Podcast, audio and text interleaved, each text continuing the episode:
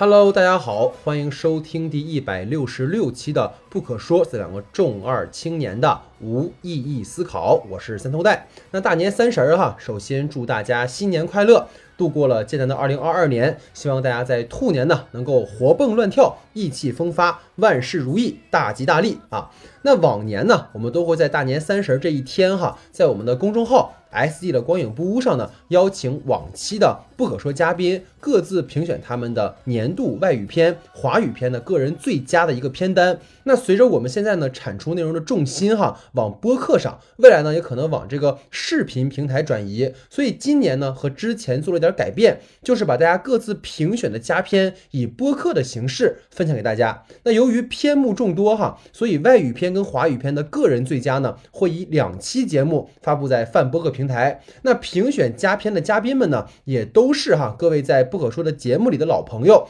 大家可以一会儿呢去听一听哈，都有哪些朋友分享了佳片。那同时呢，每位嘉宾呢在录制的过程当中，也有对大家的新年寄语，也是图个吉利哈，希望大家在新的一年呢都能好好的。当然了，即将到来的春节档，我们会开始干哈几部热门影片的长短节目，估计呢会制作的包括《无名》《满江红》《流浪地球二》以及《深海》等哈。那具体呢，我们的节目单还请大家留意我们在公众号新闻专栏的更新。加入我们听众群的朋友，可以在公众号的后台呢留言入群，会有人拉您。公众号的具体名称呢，请看节目下方的简介。那如果大家觉得我们的节目不错，还请分享给你的朋友，或是在我们的泛播客平台的不可说专栏呢，点个订阅、关注，并在专辑评价打个五星好评，让我们被更多的朋友看到、听到。谢谢大家。那下面正式进入到我们二零二二年年度佳片盘点环节。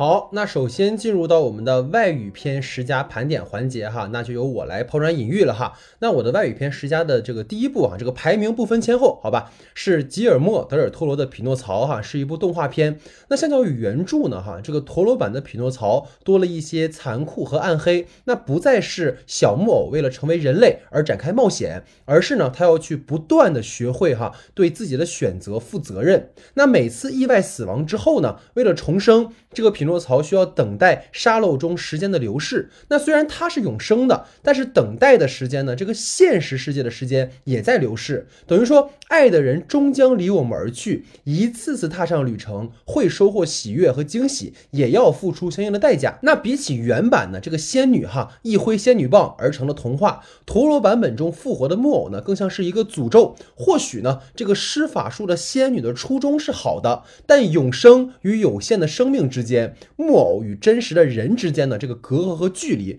终会让一切美好走向终结。可这呢，并不会影响匹诺曹和爷爷与作家蟋蟀之间建立起的羁绊，共同拥有一段又一段美好的记忆。或许生命有终结，但只要不遗忘。我们与爱的人之间就依然存在着联系，所以这是我推荐的第一部哈，推荐大家去看一下。那我的第二部呢是这个亲密哈。那所谓呢这个有毒的男子气概，在这两年被反复的讨论哈。不仅呢女性被男权社会定义区别对待，男性自身呢也活在重重的刻板印象与传统定义之中。从去年的犬之力到今年的亲密，其实探讨的核心都是一样的。前者呢借解构传统西部片中的牛仔形象来。完成对刻板的男子气概的批判，后者呢，则是通过两个男孩子之间的友情哈被恶意揣测、讥讽、嘲弄，进而导致的悲剧，来反思所谓传统的男性气质与性别规训。那当里奥呢被同学不断嘲弄哈，说他和雷米的关系过于亲近，而让他们看起来有些娘炮。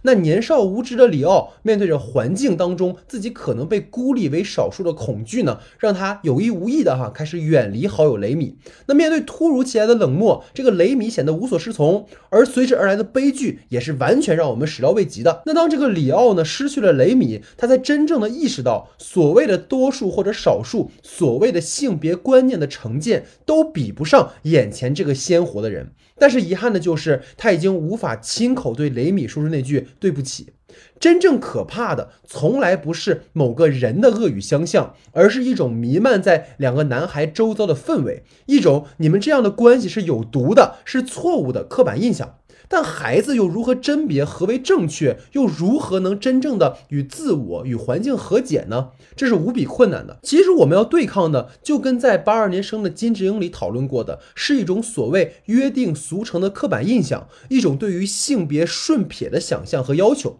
那亲密当中的演员们这个细腻的表演，哈，包括这个令人心碎的悲剧，无疑会让我们重新思考，如今在当下所谓习以为常的一切，没有什么是理所当然的。当我们忽略了具体的人，一切都是值得警惕的。所以这是我推荐的第二部片子哈。那我推荐的第三部片子是《造梦之家》。那每位导演呢，似乎在进入这个老年之后哈，都会想拍一部自传，或者说是一部原电影哈，去回望一下自己的过去，以及呢，向自己热爱和付出了一辈子的光影艺术致敬。就跟马林斯科塞斯的《雨果》、阿莫多瓦的《痛苦与荣耀》，都多少哈有导演自己的影子，带给我们无数惊奇与惊喜的斯皮尔伯格，在今年呢带来的这部《造梦之家》。包含了我们所说的自传加原电影的成分。那导演此次呢展现的内容是无比个人的。当男孩呢在学校因为自己的犹太身份被欺凌，当他发现无法掌控自己有些失控的人生时，他举起了摄影机，景框内的一切都由他控制，何时开机，何时中断拍摄，都由他的心意去进行。某种意义上，拍摄影像成为他对抗无常、寻找自我和价值的方法。当影像中呢记录的家庭录像让男孩知晓了母亲出轨的真相，他才真正的意识到影像的另一种力量，一种对于真实强有力的记录。当男孩呢在剪辑学校春假的记录影像时，他没有把欺凌自己的同学的镜头全部剪掉，或是丑化他，而是放大了他的魅力。那位欺凌男孩的同学呢，在看到影像后，第一次真的站在了男孩的视角去观看这个世界。那个所谓的对于犹太人的刻板印象，也在他呢观看那段录像之后被完全打破了。如果细细品味哈，能够从《造梦之家》中看到很多导演未来作品的影子。比如说，男孩第一次拍摄的时候呢，用拍摄角度和剪辑完成的火车脱轨，对于奇观展示的这种奇思妙想，后来呢也在诸如大白鲨、侏罗纪公园中有展现哈。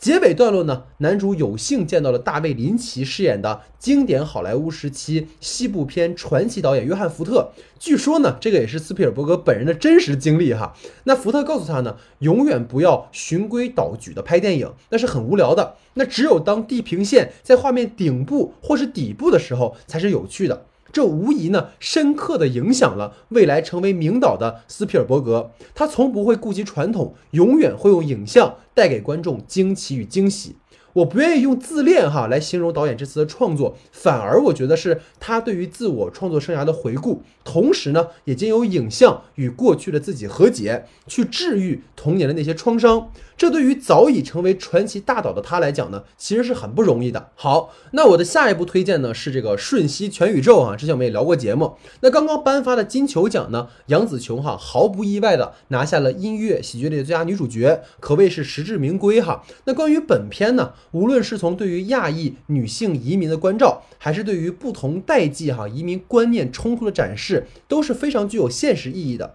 也正因为有了非常普世、有现实指涉的基底。才让全片呢天马行空的多元宇宙的概念能够被更多的观众共情和接受。一方面呢，我们看到了 Evelyn 哈做不同选择可能拥有的千姿百态的人生可能；另一方面呢，导演着重刻画了 Evelyn 与女儿之间出于母女家庭关系以及代际冲突的矛盾。那母亲呢？对于女儿过多的要求跟期望，对于女儿同性恋身份的不接纳，都在无形中呢拉远了两个人的距离。这也让女儿陷入了深深的存在焦虑。那个贝果里究竟是什么？是无尽的虚空，还是摆脱一切观念、道德束缚后的重新开始的人生？每个人呢都有自己的理解。那整个电影让我印象最深的哈，是当母女化为两颗山顶的石头的时候呢，他们终于迎来了片刻的宁静，是吧？褪去了所谓的母女身份、社会规训，他们得以真正的看到对方。当结尾呢，一场大战不可避免要开始时，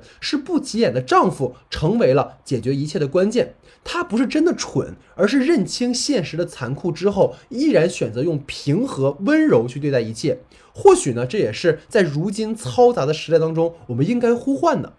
当然，不讨论所谓的主题和意义哈，单从观感上，这次两位导演也是无比成功的。从纯粹观赏的角度是令人愉悦而满足的。A 二十四呢，也凭借本片再度证明了，在独立电影的制作领域，他们已然成为了不容小觑的有生力量。好，那下一部我推荐的呢是这个《分手的决心》哈，也是我们聊过的，所以不讲太多哈。那自从呢与郑瑞景编剧合作之后，朴赞玉作品中的女性角色就变得无比鲜活而有魅力。无论是亲切的金子，或是小姐，都塑造了一位位坚韧、敢爱敢恨的女性，也组成了由女性成员互助的共同体关系。分手的决心呢，看似讲述了一个奇情的悬疑爱情故事，但实际上从电影史的维度，两位主创一个从文本，一个从影像上，深刻的解构了所谓的黑色电影的叙述方式，以及呢与希区柯克式的悬疑片有所差别的呈现方式。女性不再作为被观看、窥视、意淫的对象，蛇蝎美人的存在呢，也不单单是为了诱惑、毁灭主人公，女性同样可以成为观看的主体。就像我们说俄尔普斯的故事里面那位失语的欧律狄克，或许俄尔普斯的回神其实是源于欧律狄克的呼唤呢。那当海俊迟迟的来到海滩，航拍的镜头下，右侧的海浪缓缓地冲出了凝视着海俊的瑞来的脸，他默默地注视着这个为自己心碎的男人，也在另一边确认了自己没有错付。明明就在脚下，却还是错过，阴阳两隔。如果能早些坦诚沟通，与彼此毫无保留的相处，一切可能都不止于此哈。所以这个是我推荐的这个啊，我们说分手的决心。那下一部呢，我推荐的是一部日本电影啊，叫《河畔须臾》，最近也刚刚出资源。那看这部片的当天呢啊，其实是一个有点悲伤的故事哈，是经文哈，一位本科我在求学期间呢对我照顾有加的恩师哈离世了。加之呢，北京那一天呢下了二三年的第一场雪哈，所以呢，这一切仿佛都是注定好了一般啊，让我打开这部启发人如何面对生死别离的电影。那有前科的男主人公呢，想要重新开始人生，好不容易生活有点起色，却听闻呢自小便和自己分开的父亲离世了。故事呢便从这里开始哈。全篇呢围绕的核心母题就是悼亡。房东的丈夫在五年前离世，男主隔壁邻居的儿子呢似乎也在青春尚未到来时离开人世。房东在的士上啊遇到了把亡妻当烟花送上天的司机啊，很像人生大事，对不对？人生的不同阶段呢，总会和死亡、离别打交道，而本片呢，似乎就是在娓娓道来哈，我们该如何体面的面对离别，以及呢，如何更好的过我们的人生。全片呢，没有什么大起大落的情节，就跟我们熟悉的日影风格一样哈，一切情节呢，都是由无数个日常的小细节拼凑而成的。吃饭、工作、散步。我们的人生其实也是在这些日常的琐碎中过去的。片中呢有意在强调哈，这个海啸、地震等自然灾害对于人呢生命无情的掠夺。男主呢邻居的在这个暴风雨夜啊，恐惧的抱头痛哭啊，这或许呢也是因为他的儿子就丧命于这种极端的恶劣天气之下。正因为生命一凋零，才会格外的让我们珍惜与他人的羁绊，就跟日本人所信仰的物哀之美。樱花呢，正因为盛开的时候是美丽而短暂的，才格外值得我们珍惜和咏颂。当天的我呢，直到很晚哈都没有从恩师的这个离去的悲痛的情绪里缓过来哈，但反复的回想着河畔须臾里的那些段落，多少有被治愈到。佛教里面呢，以这个须臾哈来度量极其短暂的时间和片刻，生命短暂而美好，我们呢则需要珍惜当下拥有的时间。斯人已逝，对于逝者，我们只需要记住那些他们存在的时刻。那么，即使肉身消陨，他们也一样活在我们的心中。所以，在这里呢，也是小私心哈，也向我的恩师刘老板道一句：我们不说再见，我们路上再见啊！所以，这是我推荐的第九部片子哈，有点 小激动哈啊！第八部片子，那下一部片子哈是这个。呃，套装哈是一部呃，我们说非常典型的商业类型片哈。那在今年的这个悬疑呃商业片当中，我在套装跟《利刃出鞘二》中哈，就是纠结了好一阵儿。因为呢，这各有各的好哈，但最后呢选了套装，是因为我觉得《猎人出鞘》这个系列更有名一些，而套装呢，则是今年很容易被忽略的悬疑片佳作。那这个电影的导演呢，这个格拉汉姆·摩尔之前曾拍摄过《模仿游戏》，那在这个悬疑氛围的营造以及编织故事结构和塑造角色上呢，都很有一套。那本次在这个套装中也一样哈，这个马克·里朗斯饰演的裁缝，从一开始呢，看似被无辜的卷入到一场当地的黑恶势力火并哈，到一次次反转后，带给我们出乎意料的惊喜。那无论是这个演员的表演，还是情节的编排，都让人感到很惊喜啊，很很精彩，是吧？那这一类的片子呢，真的不好剧透去分析，跟大家分享啊，因为很容易跑梗，让大家就是听完之后也不想看了，对不对？所以关于这个片子，在此我也不表太多，但我真心的推荐给大家，一定是一次不错的观影体验。那最后呢，还有一部电影哈，其实是我们叫特别提及奖哈，因为观众就是如果关注我们这个公众号或者说播客的朋友都知道我对《爱乐之城》的痴迷，对不对？所以大家也知道我想要特别提及的这一部我还没看，但我非常期待。它也很有可能是我年度十佳，就是《巴比伦》啊！大家也知道，在这个《巴比伦》和《爱乐之城》的导演是吧？就是我最喜欢的达米恩·查泽雷哈。虽然很多评价哈都说达米恩的这部电影票房扑街了，但我觉得也不意味着质量就不行哈。而且派拉蒙今年靠着《壮志凌云》《独行侠》哈赚了个盆满锅满，所以这点亏损呢，我觉得是在可接受范围内的，是吧？毕竟像达米恩这样的导演呢，他是冲着颁奖季去的。那么看巴比伦的这个故事的呃情节哈，好像很像是《雨中曲》的翻版，同样呢是在电影由默片向有声片的转型期间发生的，在好莱坞名利场的故事。这次呢，我个人会觉得达米恩的野心是很大的，所以说呢，也更期待哈他能否就是能够集大成自己过往作品的优点，带给我们更多的惊喜。因为本片呢目前是没有资源的，所以我们不能说去直接做一个评论。但是我还要在这里给达米留一个位置，等巴比伦的资源出来了，毫无疑问哈，我们会好好的聊一聊。好，那么以上呢就是我的外语片的十佳盘点，有请下一位嘉宾进行他的分享。Hello，大家好，我是老徐，在这里提前预祝大家新春快乐。那么由我带来的外语片十佳的第十部影片，就是今年的一个非常火的电影，是《瞬息全宇宙》。讨论这部电影的时候，很多人都指出啊，这样的一个影片是利用着我们对于东方人的刻板印象，从而收割观众的这样的一部影片。但是当我看到这部影片，看到王安石，看到母女关系、父女关系，看到那个传统的东方家庭，大家开始打开认知，开始互相交流的时候，其实我们就已经。在思考究竟什么才是家庭，究竟什么才是陪伴。其实从那一刻开始，对于我们东方人的这种家庭的刻板印象就已经在被打破了。我们在试图解决和沟通，去讨论这个规则的可能性，而并不是沉入这样的一个规则里，甚至被驯服的这样的一个状态。所以我觉得，对于这部影片很多嗯额外的指责吧，让我看来是不可理喻。我的第九部影片是我在釜山看的一部纪录片，叫《Baby Queen》，它是一部来。自新加坡的一部纪录片，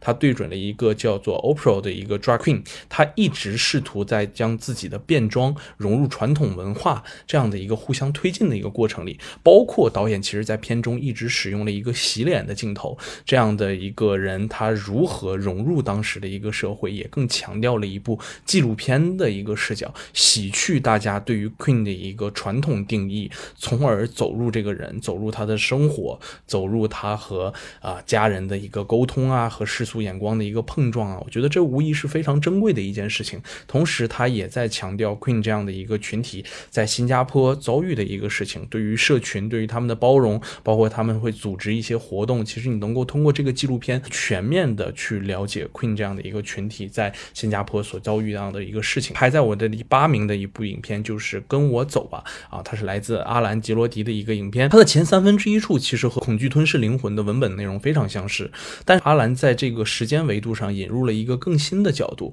就是难民题材，也是当下欧洲电影的一个热点话题。无论是阿兰还是蒙吉，都在借由这个社会议题，看自己和身边的人面对一个真的到自己身边的难民也好，或者是一个外来人之后，会做出什么样的反应。而在男主人的家里的那个单元的展现里面，其实也特别像去年的一部意大利电影，叫《三层楼上》啊，每个家庭都对于各自的这种艰难有着呃不同的理解和看法。但是本片放置在本片中，一个外来人在楼道里的这种生存问题，直接的其实就像我刚才所说，把难民问题抛给了在这栋建筑物里的所有人。我们应该怎么去解决？是冲突还是和解？我觉得并不是在利用这个单元的人去解构法兰西，而是国家本来就由人民构成，我们的视角就应该从普通人的视角进行切入。第七部电影呢，是一部独立电影，来自韩国的一个影片，是一部非常轻巧的一部电影，由《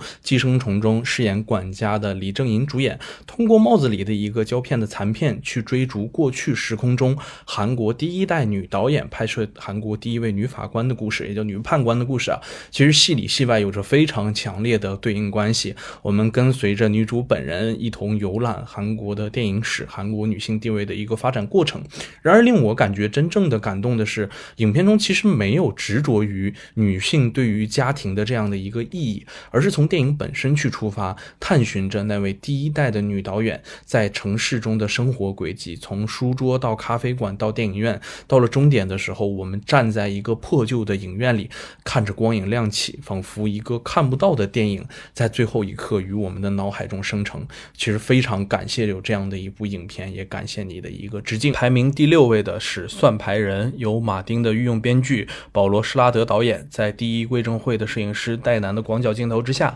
眩晕且迷幻的拉斯维加斯里，男主角奥斯卡伊萨克重新踏上了这样的一个复仇之旅。啊，无论是戴南的低照度拍摄，还是对于人物的特写镜头，都是别具他的个人风格的一个摄影师。同时，他也是我一个非常喜欢的摄影师。但是，算牌人，我们的奥斯卡伊萨克，无论他在德州扑克的牌桌上是有多么的强势，但是当他开始了复仇，开始面对自己最后的敌人的时候，其实都是一个无法解脱的状态。其实，基于对于算牌人的一个反拍，我们也能看到，无论是在二战之后也好，或者是越战还是一战之后，所有的这些受过 PTSD 的老兵们，他们在进入自己的生活，或者是在美国繁荣富强的背面，这一些人的生活问题，他们的精神世界，其实永远都是一个无法解脱的一个困境之中。那么排名第五的，也是今年的大热电影，也是在我们节目里讨论过的电影啊，就是获得金棕榈的《悲情三角》。其实我觉得它在文本结构上来讲和《寄生虫》是非常的相似的，但是对于《寄生虫》中对于穷人的步步紧逼，本片其实是做了更强的一个延伸，包括最后部分权力关系的一个倒转，也走出了本身对于阶级问题的讨论，开始进入了对于人性的维度。其实人们都会屈服在一种欲望之下，但是为了表现出这种欲望的关系里面的呃每一个人物吧，其实都会变得有一点点的工具化。但是给我来讲，我怕他排在这个位置有一个很重要的一个理由，就是因为这部电影当时是在釜山的现场观看的，然后是在最大的一个厅里面。当你看着巨大的屏幕之下，无论是让人生理不适的呕吐的镜头也好，还是在最后的时候镜头拉远，我们看看到在游艇上爆炸的那一颗微微小小的手雷，都是在印证了这样的一件事情，就是人类在整个社会演变或者是社会变化的里面，只是微不足道的一小节而已。一切都在变化，但只有人性永远是那样。第四位的一个影片呢，就是《甘草披萨》啊，大家没有听错，这是一个真的是二二年的一部片子。不知道为什么感觉它总过了很久啊。其实 PTA 导演从《魅影逢将》开始就转变了以往较为锋利的一个视角，从青春片的视角出发，展现了那个呃所谓的美国精神的荒诞。对于青春期的少男少女来说，看似一切都在生长，但整个时代精神早已崩塌和崩坏。其实我觉得，无论是从刚开始两个人见面的时候这样的一个视点的切换，以及对于整个女主人公的一个人物的刻画，都实现了所谓的我们去用现在的方式去拍一个女性的电影也好，或者是一个青春片的这样的一个角度，我觉得还是带给我了足够的新意了。虽然然非常多的导演都在最近这几个时代、这几年里开始回忆电影、回忆过去、回忆那样的一个黄金时代，但是我感觉在这里 PTA 呈现的这种极其私人且情绪饱满的一部影片，还是我非常中意的一部电影。第三名呢就比较特殊了，我是给了两部并列的电影，他们都是来自洪长秀导演的小说家的电影和《塔楼上》。小说家的电影吧，我觉得它其实是能够理解为给金敏喜导演的一部情书啊，极致的浪漫，回应了所有对于金敏喜的一个偏见。有脾气的一个艺术家，其实就是洪长秋导演本人吧，在愤怒发泄之后，还能在电影中建立虚构的人物和作者之间的关联，包括创作者的宿命就是把自己关在夹缝中。那么塔楼上，我觉得是融合了他的前两部电影《引荐》和《小说家》的这样的一部集大成之作吧。其实它在时间结构上有一点早期的教员道之力的一个味道，在一个封闭的空间结构里完成了极端的不同的故事的一个组接。呃，影片中的阁楼的开门和关门，所谓的看起来善良啊，这些都是颠覆了在小说家里面的那个导演的一个形象。同时追随着二层楼梯，通过二楼门框上的玻璃，仿佛跨过了荧幕，看到了乏味且无聊的打引号的这种厨房菜肴的一个制作。其实我觉得那可能更像是一个电影创作的一个幕后。这种第四堵墙不断的进出，不断的这种很自如的一个方法，其实是洪长秀导演一如既往的这种稳定的发挥。把他们两个并列的理由其实也非常简单了吧？我觉得这两部在今年或者是去年的整个艺术电影界中引起了非常多争议也好、观点的一个电影。我觉得他们首先都是代表着洪长秀导演旺盛的一个创作能力，同时也有着洪长秀导演对于当下的艺术观也好，或者是当下的电影也好，自己更多或者更新的一个观察吧，还是让我觉得有给他第三名的一个理由。那么第二名呢，就是蒙吉导演的一个新片《核磁共振》啊，他也是在山电影节的时候，我当时的一个开场，其实也是那个时候阔别了很久啊，到达影院，然后真正开始第一部观影的时候，我承认的是这一部影片我放在这个位置是有自己的一些私心的，因为我觉得在开始后不久的时候，有一段十七分钟的长镜头，直直的面对着会议中的所有的村民也好，所有的工厂的人也好，他们再去吵闹的这样的一个事情，其实。它让我感受到的一个是更像于我们当下互联网中的一个网民的骂战，针对着一个议题无休无止的骂战之下，只关心的只有一件事情，就是为什么你开了奔驰而我没有。当我们去讨论的那个议题已经完全被抛诸脑后之时，其实我们的分裂已经从那一刻开始了。导演给我们展示的其实就是一片团结友善的背后，所有的公民们最为虚伪的一面。那么今年的我的十佳影片中的第一名就是《分手的决心心》。了一切起始于山，却终止于海。朴赞玉导演借助这种黑色悬疑的外壳，使用了无数个细节，推进着啊朴海日和汤唯两个人包裹之下的这种情欲。同时，我也觉得他将黑色电影和悬疑片完成了新的，或者是更为当下的这种美学迭代。这一定是能够代表二十一世纪二十时代的一部非常非常重要的一部韩国电影。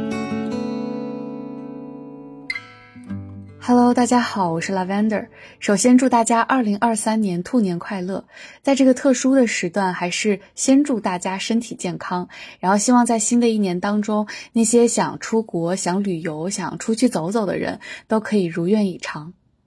接下来就和大家聊一聊，在过去一年的观影当中，为数不多的我自己比较喜欢的几部电影。去年看下来，我最喜欢的影片是比利时导演卢卡斯·德霍特的《亲密》（Close）。导演的上一部作品《女孩》也是我非常喜欢的电影。《亲密》中最特殊的地方就在于，它没有像很多其他的作品一样单一的去讲男子气概或者是女性主义。它乍一看是在比较两种性别的对立面，但实际上却是在探讨一个人内在的性。别分布，像这部电影当中的男主角 Leo，他为了融入小社会群体，刻意的去训练阳刚气，但是那个被压抑、被扼杀的性别其实还在暗处发酵，所以表面看起来是钝化到克制，但其实却不堪一击。这部电影对于身份认同的找寻，也只不过是被普世社会驯化的一种自我说服罢了。这部电影拍得非常的细腻克制。其中有几组很精准的对比，像色彩红与黄的拼配和消解，一开始花田里的迎风追逐和后面雨夜收割里的骤然凋落，还有包括单簧管的温文尔雅和曲棍球的虚张声势，所有的这些都在两个小演员近乎像天性一样的那种完美的演绎当中表现出来，最终在疏离当中才知道亲密的不可求遇。这很难不联想到去年以女性视角来拍男子气概的《犬之力》，但是不同于简·坎皮恩的女性细腻，德霍特他通过更加私人回忆的角度去呈现男性成长过程当中面临的一些敏感的瞬间。其实一开始，Leo、Sophie 枕在 Raymi 的肚子上，然后三个人在草坪上亲密无间、嬉笑闲聊的那个场景，就特别像动物幼崽依偎在母亲身旁那种最纯粹、最干净的时刻。以至于后面 Raymi 的消逝，它就像一只幼崽被捕获撕扯，但是一切都已经为时已晚的那种无能为力。只不过这里的猎人是被供奉。为性别规则的一种默认，还有就是不限今年，但是近几年这个现象好像表现的尤为突出，就是儿童小演员大批量的涌现。像这部电影《亲密》，包括去年也是比利时的一部电影《同一个世界》，或者是这几年观众一路看着成长起来的《怪奇物语》少年组，包括一九年在《好莱坞往事》里面惊艳亮相，然后今年又在《造梦之家》里面饰演妹妹的 Julia Butters，就他们的表演。或者是细腻，或者是准确，或者有一种超越年龄的成熟。那不管是这些小演员本身，还是能够调出这些神级表演的导演们，可能都是在用自己的表演还有作品去探索边界。第二部作品就是 Martin McDonagh 的伊尼舍林的暴丧女妖，杀手没有假期，老粉狂喜。这部电影真的是从头喜欢至尾，可以很荒诞的在三位角色身上都找到一些片面的共情。一个是突然觉醒的存在主义危机，一个是突然被面临的自我认知崩溃，另一个是酝酿了很久之后最终破釜沉舟的自我选择，或者说是自我放逐。那在卸掉了所有的类型元素之后，导演用一场以断指为代价的绝交戏码，将意义、艺术、宗教剖析的非常利落。当然，这个所谓的存在主义危机也可以理解为毫无来由的身份差异借口。那影片的多义性也就让角色那些看起来很莫名其妙的举动有了更多的解读空间。那从某种程度上来说，它可能印证了 MBTI I 和 E 之间的部分区别。事先说明，这里没有任何褒贬倾向，只是说 I 和 E 并不是简单的内向或者外向，而是人需要向内探索还是向外求索来弥补内心的空虚还有孤独。但是你说由 Brandon Gleeson 饰演的这个 Com，他真的就是突然活明白了，就彻底决定要把余生奉献给音乐，就不理自己的老朋友了。其实我觉得倒也未必，因为毕竟天赋不常有。换句话来说，音乐和烈酒对于大多数人而言并没有那么大的区别，都只是起到了沉醉和麻痹的效果。同样，Colin Farrell 饰演的这个 Patrick 引以为傲的这个所谓的善良，其实也建立在空虚快乐的基础上。一旦愤怒和仇恨占了上风，那善良马上就会被吞噬的无影无踪。再转回来讲，何为意义？何为永恒？就你所追求的意义真的能成为永恒，或者说你所追求的永恒真的有意义？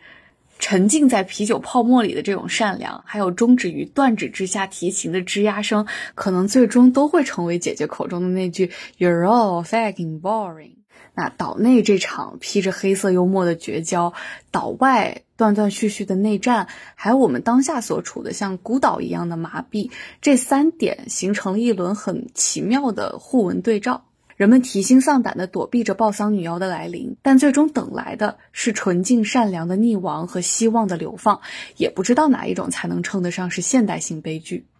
第三部《瞬息全宇宙》，这是今年最奇特的一次观影体验。看完了之后，五味杂陈，百感交集，感觉有太多可以说、可以讲、可以反复观看拉片的。有各种千奇百怪的脑洞，层出不穷的彩蛋，狂轰乱炸的极反主义，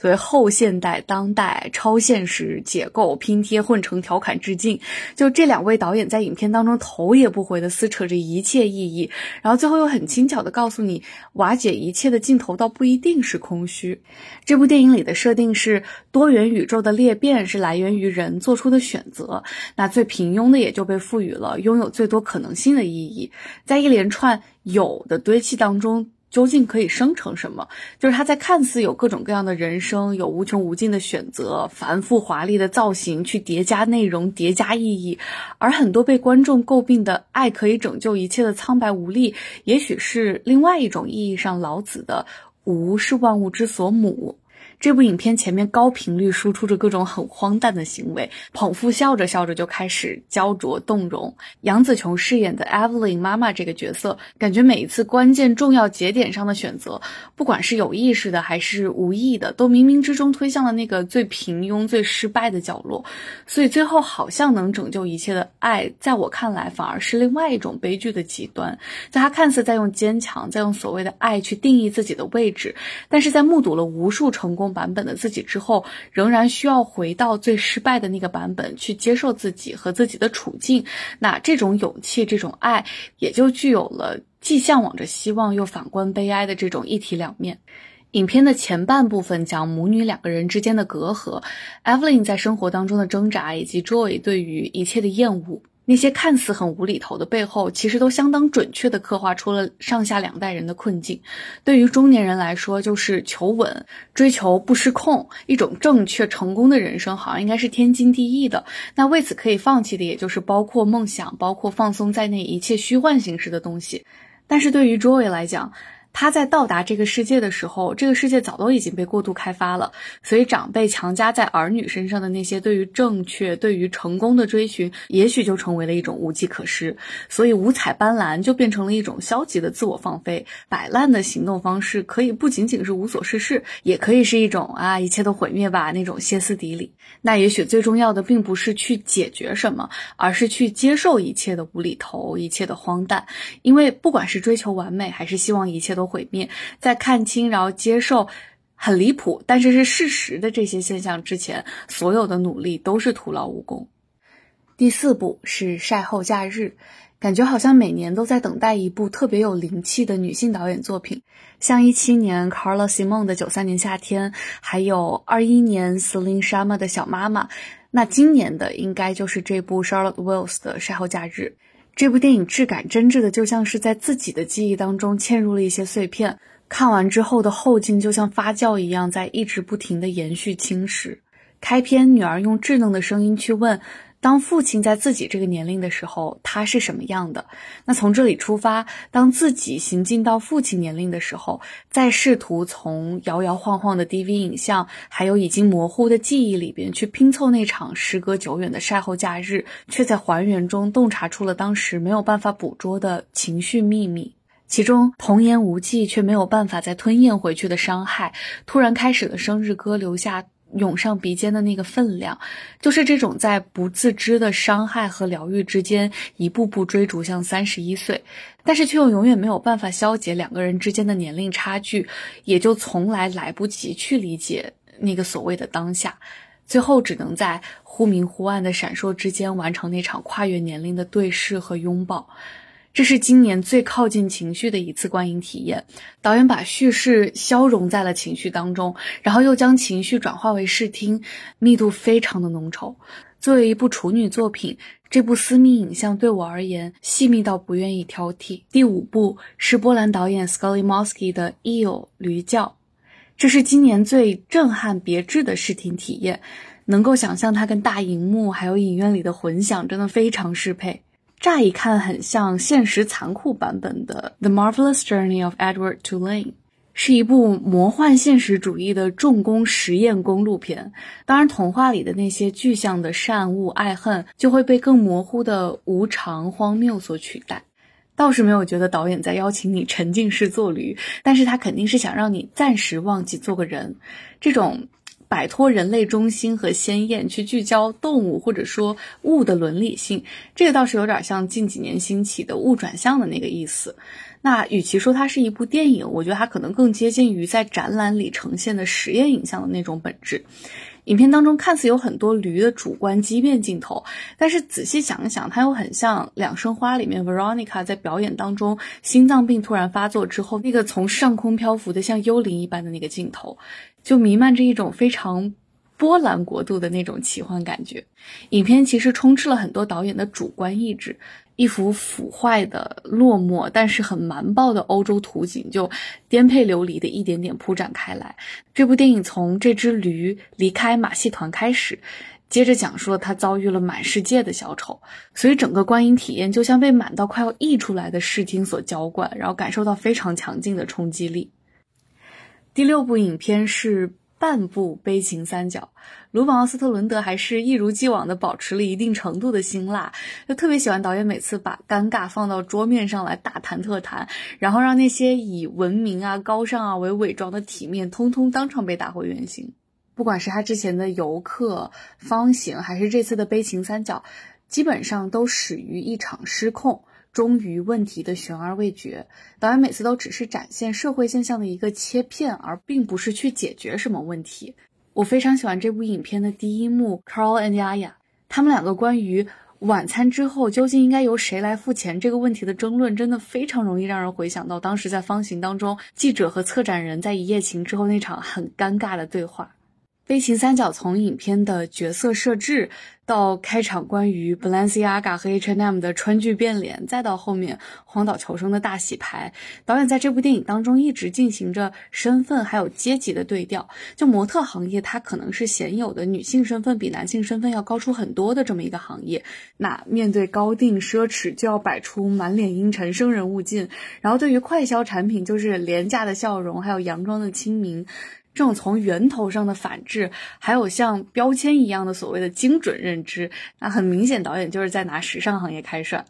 当然，放飞自我的反面可能就是用力过猛，所以后半段各种明显的比喻，还有荒岛过家家的情节，感觉就有一点指向不明，落入俗套了。第七部呢是葡萄牙的动画电影《纳尤拉之歌》。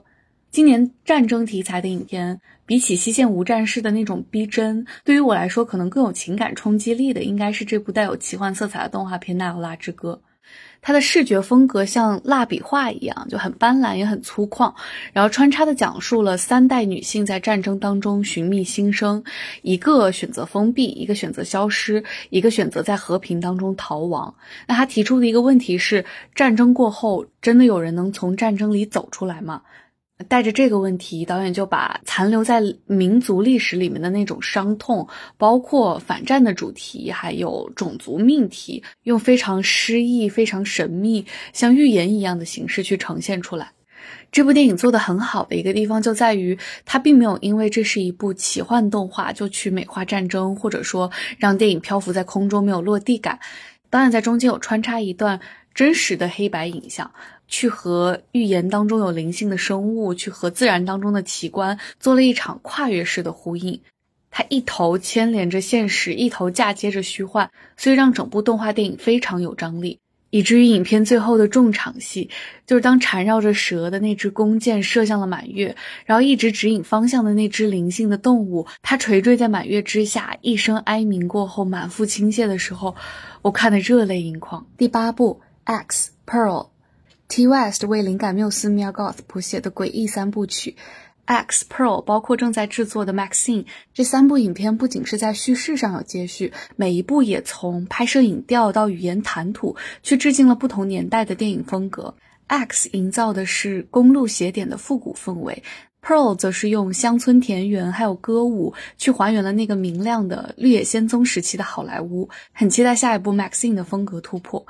Mia Goth 将扭曲狰狞演绎的很有实感，她自己那种小奶猫的声音和情绪上的爆发力有很强烈的反差，那种精神上的疯癫和情绪的不稳定，仿佛下一秒钟就会全盘崩溃，很像当下被封控了三年、处于抓狂边缘当代人的心理状态。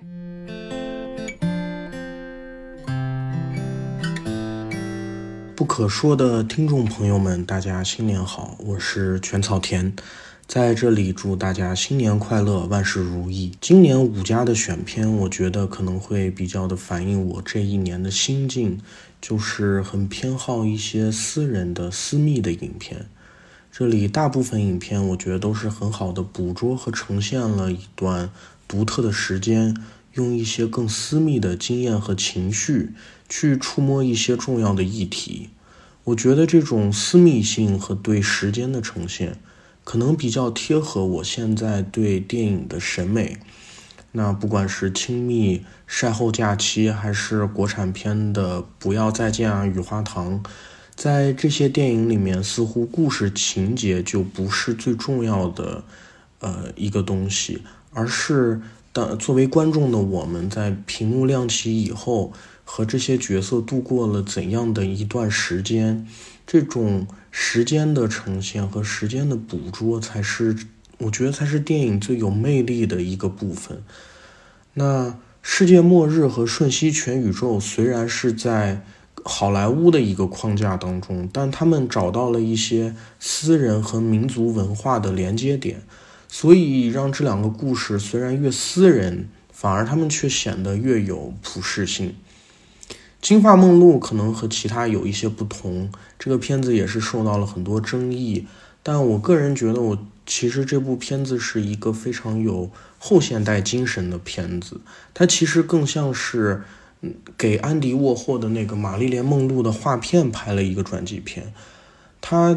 更多的是一个符号和象征去构成的一个故事，去展现一个时代事件。去从一个很大的层面上展现这个事事件是怎么发生的，然后他用很符号化的方式去让人思考一些东西。我个人是很喜欢这部电影的。那以上就是我二零二二年的一个年度佳片，在这里也分享和推荐给大家。祝大家新年看片愉快，谢谢。分分钟都盼望跟他见面不可说的听众朋友们，大家好，我是青瑶。一年一度的惯例，来跟大家聊今年啊，去年二零二二年的年度十佳。首先，我想说明一下呢，我二零二二年看电影确实不算多啊，再加上去年的国产电影质量，大家也都有目共睹啊，所以在这里我就只选了外语片。然后和前两年一样，我还是选了一些剧集放入十佳啊，因为大家也都看到现在国外的。影视中心很多都转向了流媒体，剧集的质量已经达到甚至超越了电影的水准。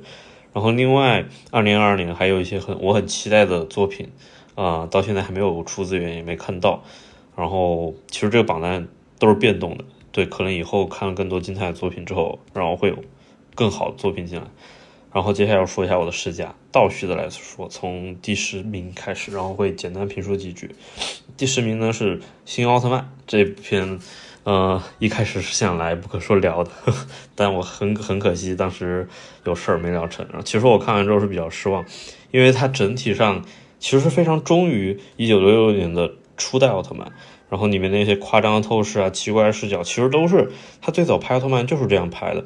这个其实暗野秀明就是这个呃总监总监制，然后桐火真嗣嗯导演，他们都之前拍 EVA 都是这样拍，就是。这种夸张透视啊，畸变的视角啊，其实这个特别有特色感，呃，所以我最我比较不满意的一点是在于呢，它对于现实的还原有点太过于忠诚。这个我们在上一期聊《阿凡达二》的时候也有说到，因为奥特曼本身应该是空想特摄，但是它在这部里面就是限定了这个空想，啊，就可以看到它。嗯，很多东西都是用物理的、用科学的方式来解释，这个其实就没有特摄最开始的那个初心的那个感觉。但另一方面，我们其实也可以看到，这个忠于现实是带来了一些好处啊，比如说它很强调这个媒介属性，就是那个美菲拉斯星人，呃，这个其实在初代里面它就是蛊惑人心，但是它在那个里面蛊惑人心方式跟这个不一样，它在这个里面非常强调当代的那个社交媒体来操控。更新，你可以看到那个长泽雅美那个角色，他不是他的视频被泄露了啊，然后第一时间想要删除，这个就非常的强调这个社交媒体属性啊，这个跟现实的连接，我觉得是很好的，嗯。然后第九名，晨光正好，这个是我去年在北影节上看到，呃，来自法国，其实算是近年近几年来很红的一个导演，叫米娅汉森洛夫，我当时第一观感是感觉特别的豪迈。啊，就是那种中产阶级的反思，然后大家衣衣服都穿的特别好看，然后这个这一部其实拍的非常细腻，也没有太多的包袱。然后我觉得他在今年，只能说近几年很多电影当中非常的独特，就是现在欧美欧美的电影，它非常的有表达有诉求，因为现在全全世界的政治世界都非常的需要。就是导演站出来说话那种，但是他这个就是平淡的生活，散文式的电影，就特别的小清新。小清新这个词呢，可能，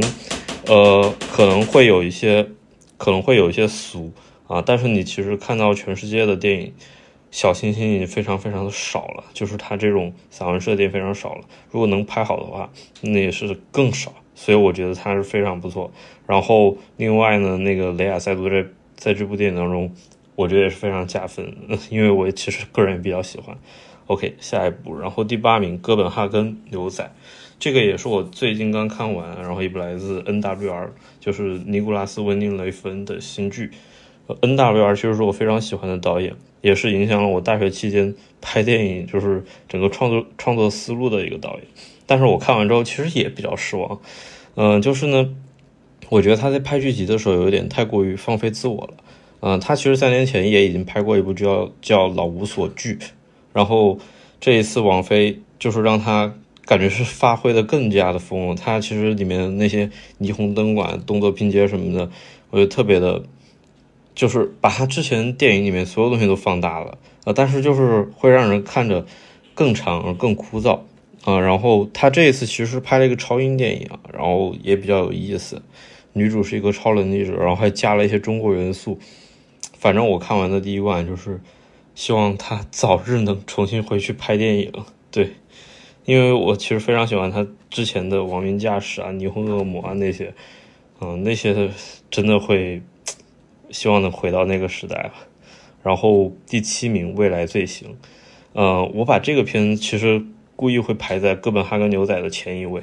啊，因为我觉得这部《未来罪行》其实它反而更加的像 NWR 早期电影，呃，就之前电影的风格，不是说它有多少的那种灯管美学啊或者是什么的，而是它那种僵硬的机械的表演，啊，这个其实是 NWR 这些电影，包括它现在其实也很强调，就是它很强调造型感。然后还有电子乐啊，这些什么各方面，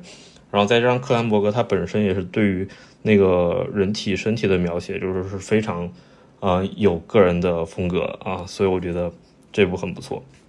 然后第六名《新蝙蝠侠》这一部其实是我去年院线片里最喜欢的，也是我去年唯一有去电影院二刷的电影。某种程度上，我觉得它就是比《阿凡达二》更有必要在电影院观看。如果说《阿凡达二》是那种宏观的。就是奇观需要去电影院，需要去大荧幕去放大。那新蝙蝠侠就是把细节，把一些就是你可能不去电影院就就就就听不到就看不到的东西，只有这样才能在大荧幕上看到。嗯，比如他那个里面的整个影调啊、声音上的处理什么的。然后我觉得这个新蝙蝠侠，我觉得他其实非常去奇观，这个我很喜欢，就是他。拿他那个开场戏来说，之前所有的蝙蝠侠亮相都是倒挂金钩式的、从天而降式的，但这一次他居然是走出来，就一步一步很稳的走出来的。但是他这个威慑力反而比之前那个要强得多得多。嗯，所以我觉得，就是当他去奇观化之后，他还能加强这种威慑力啊，这个是非常厉害。然后下一步第五名，《岛屿上的煎熬》。啊，也是去年北影节上看的一部，其实没想到年底的时候它还能被电影手册列为年度最佳。这部其实我是觉得大荧幕看加成是非常的高，嗯，它其实整个浅焦摄影拍的特别的美，然后柔光滤镜也特别好看，但是它又有一种不真实感，因为本来柔光就是很很不真实、很朦胧嘛，然后。呃，他就是拍出了整个岛屿的政治斗争啊，权力与与文明的关系，其实跟他这个片名非常非常的贴合。他的英文片名写的特别好，叫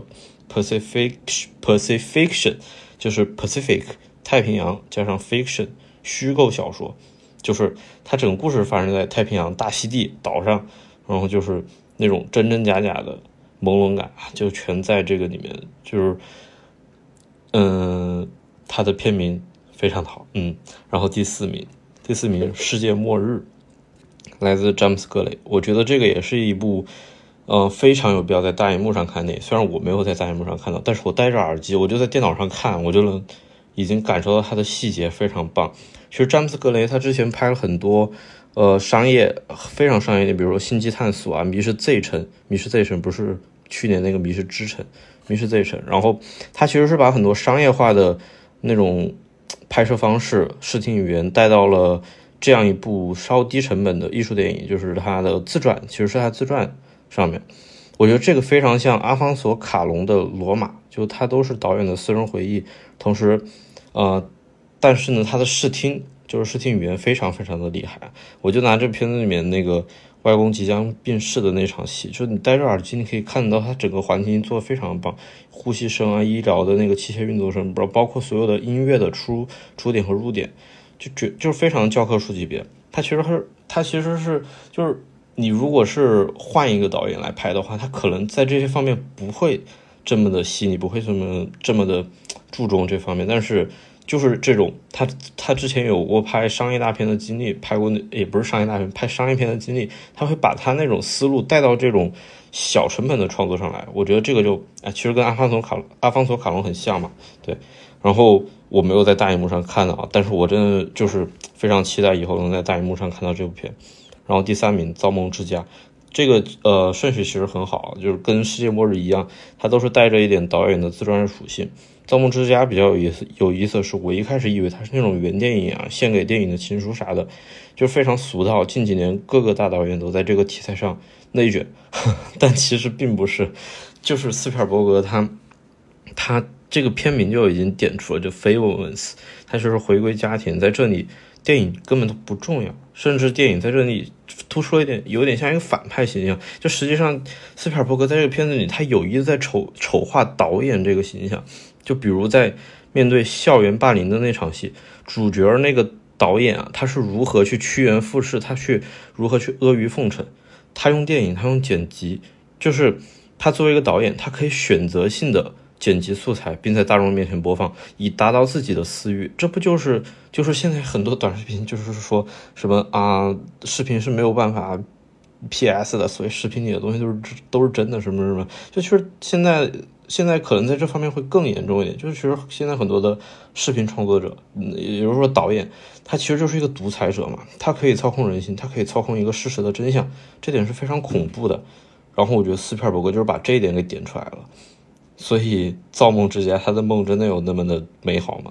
要打一个问号。包括你看到片尾那个约翰福特，你看着就是觉得他是致敬啊，但其实你看那个大艺术家那个形象，那个。私生活混乱那个样子，嗯，就是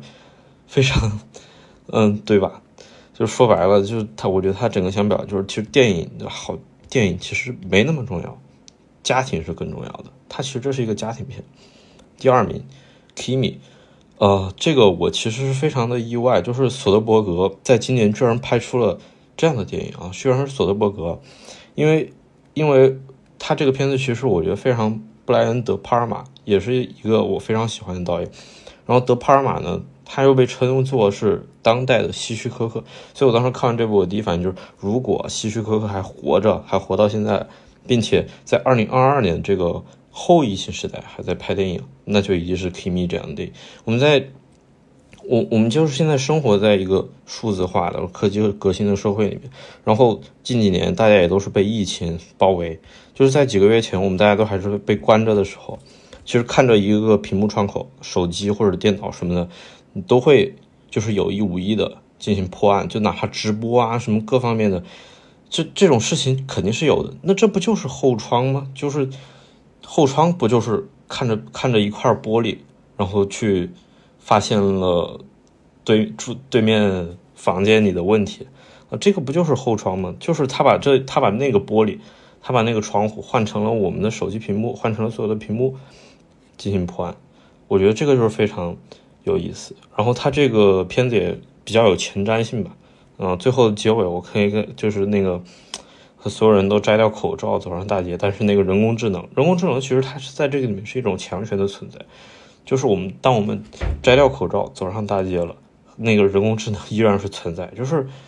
强权这个东西，它可它它只是。不断的会变换形式来压迫我们，对，就是从口罩，可能下一个又是另一个东西，所以，嗯，面对自由啊，我们也要继续反抗。说到反抗，第一名就是安多，其实要放在一年以前，说二零二二年的最佳是安多，别说剧，就是我的最佳是，就说星战剧集最佳是安多，根本不敢想。安多是谁啊？就今年的星战其实有很去年就二零二二年的星战有很多重点，比如说欧比旺，有波巴费特，这些都是星战里面重要的角色，人气的角色。但你可以看到欧比旺和波巴费特拍成那个样子，太烂了。就我们可以看到星战有个规律，就是他这种吃老本的片子，吃人气角色片子肯定会烂。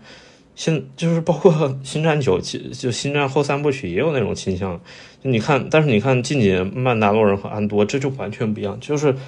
你可以看到现实中这种人气高低啊，它跟电影中安多的这个主题非常像。就是安多，他就是无名小卒，就是无名啊，不是王一博那个无名啊。然后，呃，其实从《星战》一开始就是非常强强调反抗 （rebel）。最早的《星战》那个正义这一方就叫反抗军 （rebellions）。然后这他，但是他当时呢，拍当时那个所有的 rebellion，所有的 rebell 它都是一种有组织、有纪律的。这个其实是非常理想化的，就是你我们纵观。这个历史上的所有的革命啊，尤其是早期，它其实哪哪有什么组织有纪律，纲领都是后来才有的，最开始都是随机发生的。为什么会随机发生呢？就是因为阶级的压迫太严重了，有压迫就有反抗。我觉得这个才是安多最核心的主题。其实可以看到，安多一开始是怎么踏上革命之旅的？他是不小心杀了两个财阀的保安，是不小心杀的。那如果安多没有碰没有碰上这种破破事儿、倒霉事儿，他没有杀那两个保安。最后还会有这种大革命吗？当然有，因为有压迫就有反抗。银河系就是到处都有压迫，我们可以看到这个剧里面压迫不断存在，就不管是敌人内部啊、议会啊，还包括反抗军这边的内部都有压迫。就哪怕我们现在有纲领，就是这种阶级之间的压迫是一种，可能是一种人的本能啊。嗯，对。就是这种，只要有压迫，就会滋生革命，然后一次次小的革命汇聚成一次大的革命，就这样把强权给推倒了。我把这部放到第一呢，其实当然也是，嗯，就是跟现实有一点考量，把大家逼急了，任何人都能成为安多，都会站起来，都要面对强权。所以说，从最小的个人，从最小的反抗做起，我们希望未来面对的时候，我们也能如此。以上就是我的二零二二年的年度试驾，兔年即将到了，现在嗯，祝所有的不可说的听众新年快乐啊！新的一年也希望大家能看更多的好电影，然后明年也是大片非常多的一年，我也不是今年也是大片非常多的一年。之前我们在聊《阿凡达二》那一期，后面也有展望了一下，所以我希望新的一年也能多在这里跟大家一起聊电影。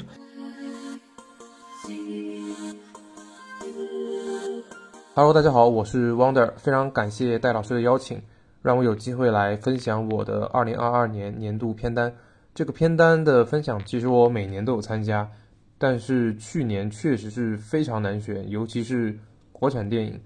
啊，这个原因大家也很清楚，而且在可预见的未来，能够进入到年度片单里面的国产片可能会越来越少。嗯，不过我个人还是相对比较乐观的。随着疫情的结束呢，那些曾经失去的感觉也在慢慢的回来，影院复活了，春节档蓄势待发，各类的电影节也在陆续开开张。呃，正如反派影评的波米所言，也许我们能做的不多，但只要我们坚持，呃，充满曙光的未来终将会来临。祝大家兔年快乐！新的一年，我也将和戴老师以及其他嘉宾一起。继续和大家沉浸在影像的世界里。以下是我的2022年年度片单五家排名不分先后。第一部《椒麻堂会》也是这个片单里面唯一的国产片。十二月初有幸在杭州看的点映，时至今日仍然回味无穷。在《霸王别姬》与《活着》之后，我们终于在荧幕上再次看见描绘小人物与大历史的杰作了。借用现场一位影迷的话，电影又活过来了，不仅是座无虚席的影院活过来了。在这片土地上隐匿已久的创造力，对美与真的追求，似乎也活过来了。邱峥嵘导演将手工布景、川剧元素以他的写实而魔幻的画作融为一体，创造了真正意义上独属于自己的影像美学。在剧场式的逼仄空间中，他借助简洁的摄影机运动和介于布什和梅兰芳之间的表演风格，实现了一种监离与沉静的平衡。让人在观影或者说是观剧的过程中，能够清醒地意识到环境的荒诞与诙谐，但又始终维系着与角色的共情。在惊艳的视觉风格之下，本片的文本同样卓越。影片与川剧丑角邱复兴这个角色的原型是导演的祖父，以他的视点展现了民国到文革六十余年的历史，对于不同时代的态度相当的纯粹，既无政治谄媚，也无苦难消费，无愧于小丑精神。在一百八十分钟的时间里，镜头跟随邱小丑游转在生死两界与往昔现实之间，将亦真亦幻的世界与悲欢喜乐的个体共同绘制在一幅长篇画卷中。这画卷名为《椒麻堂会》，而实为浮世万千。不过比较遗憾的是，这部片子据导演所说是，呃，没有拿到龙标的啊。具体具体的原因，呃，如果大家有机会看到片子的话，也能够理解。但是可能未来会以影展放映或者是网盘的方式给大家见面吧。就是我认为可能是最近几年以来我看过的最最震撼的一部国产影片，非常好，非常牛逼。第二部《西线无战事》，观看这部影片的时候呢，我的脑海里浮现的是一款游戏《战地一》，它里面有一个序章场景，当玩家扮演的士兵阵亡的时候。屏幕上会出现这名士兵的姓名和生卒连，随后视角转移到另外一位战友身上，继续作战，然后再次阵亡。一开始我会因为自己的操作不够谨慎而感到懊悔，但我很快发现，即使操作再完美，死亡仍然是不可避免的。这样的设计让我立刻感受到了一种浓烈的虚无，也让百年前的战场阴影变得无比真实。我在西线无战事中再一次感受到了这种虚无与真实。尽管很多人将它与《一九一七》做比较，但显然《西线无战事》没有在刻意追求战场上的光影美感，而是着力于描绘士兵的饥饿、肮脏与恐惧。我们跟随着主角保罗，见证战争的谎言让无数青年沦为行尸走肉，直到迎来不可避免的死亡。在他倒下的那一刻，我甚至为他感到轻松，因为我知道幸存者并没有迎来解脱，而是将在悲怆与怨恨中炮制第二次战争。关于保罗之死，原著的描述是，他于一九一八年十月阵亡。那一天，整个前线是如此平静和沉寂，所以军队指挥部的战报上仅仅写着这样一句话：“西线无战事。”原著作者马雷克并没有提及保罗的死因，而影片则用了浓墨重彩的戏剧桥段来呈现保罗一战最后牺牲者的身份。一九三零年的版本则是加入了抓蝴蝶的这个桥段。这些改编在某种程度上，也许都消解了马雷克的本意，将战争与人生的双重虚无归结在战争的残酷性本身上。但对于影像的受众而言，如此直接的画面可能比马雷克本身想要传递的深刻内涵更有价值。只要人类还有战争，西线无战事就需要一直被讲述。它不仅提醒着人们战争的代价，更将虚无的真实展露无遗。在拍完《瑞士军刀男》后，Daniel 关（中文名关家勇）和 Daniel 施奈特。这对搭档收到了来自迪士尼的邀请，他们将有机会制作 MCU 的剧集《洛基》。再三考虑后，他们还是拒绝了迪士尼，继续以独立电影人的身份筹备他们的新片《瞬息全宇宙》。也许直到2022年之前，还会有人为他们的选择表示遗憾，但在22年之后，这所有人都在为他们鼓掌，因为他们所秉持的创作理念可能比这部影片本身更为重要。瞬息全宇宙的横空出世，不仅给沉寂已久的动作电影世界注入了一剂强心剂，也让近年来已经足够热门的平行宇宙和存在主义议题再一次成为大众热点。这对鬼才搭档一边颠覆着传统好莱坞动作片，一边致敬着香港电影的黄金时代。相比之下，片中对于东方式家庭观念的探讨可能显得稍微有点薄弱。但即便如此，我也愿意将母女俩的石头对话选为年度最动人的电影场景。最后加一句有些私心的评论：与完全沦为 IP 连锁乐园的迪士尼相比，也许 A 二四更值得被影史铭记。第四部《吉巴罗》，来自《爱死亡机器人》第三季最后一集。当金色的鳞片剥落，染血的骑士沉没时，我终于可以感叹到，当年的爱斯基回来了。阿尔贝托·米尔戈这位鬼魅般的西班牙导演，领导着他的团队，将这部神乎其神的 CG 动画呈现在了世人面前。属于影像的手持失焦噪点与属于 CG 的瑰丽光影质感完美交融，使吉巴罗成为了开拓影像表现力边界的先锋。阿尔贝托通过三部作品奠定了 CG 动画的新美学。如果将证人比作古埃尔公园，皆为爱比作巴特罗公寓，那吉巴罗就是圣家族大教堂。也许我们有机会见证他在创造出一部长片，但这十七分钟带来的震撼已经成为我影像记忆中光彩夺目的一环。关于吉巴罗的具体阐述，在《爱死亡机器人》第三季的那一期里面，我们有过比较详细的讨论。如果有兴趣的朋友，可以去看一下那一期的内容。第五步，人生切割术。如果有一种手术可以让你的上班人格与下班人格分离，工作、生活互不打扰，你是否愿意尝试？人生切割术的故事便围绕着这个脑洞展开。这部由苹果出品的科幻惊悚剧，不仅蕴含着苹果的极简主义审美，同时也以极其犀利的视角审视着以苹果为代表的大型科技公司。他们创造着幸福与选择的假象，真正的目的则是用科技将人圈养。在观剧过程中，我无数次联想到那个幽灵。工人对自己的劳动的产品的关系，就是对一个异己的对象的关系。因为根据这个前提，很明显，工人在劳动中耗费的力量越多。他亲手创造出来反对自身的异己的对象世界的力量就越强大，他自身他的内部世界就越贫乏，归他所有的东西就越少。这段话来自于马克思一八四四年经济学哲学手稿。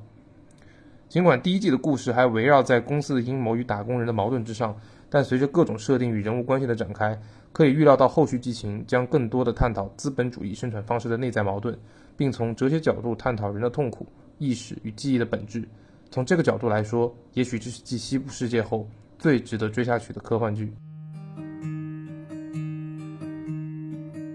好，那么以上呢就是我们所有的嘉宾哈，对于今年的年度外语片的推荐和盘点。也想大家如果各位哈也有跟我们嘉宾们相似的啊喜欢的片子，也可以在我们的评论区跟大家分享。那大家也可以期待我们之后哈做的春节档的电影的这个讨论。那么这就是我们以上的这期节目，非常感谢大家的收听，感谢大家的时间，我们就下期节目见，拜拜。嘿，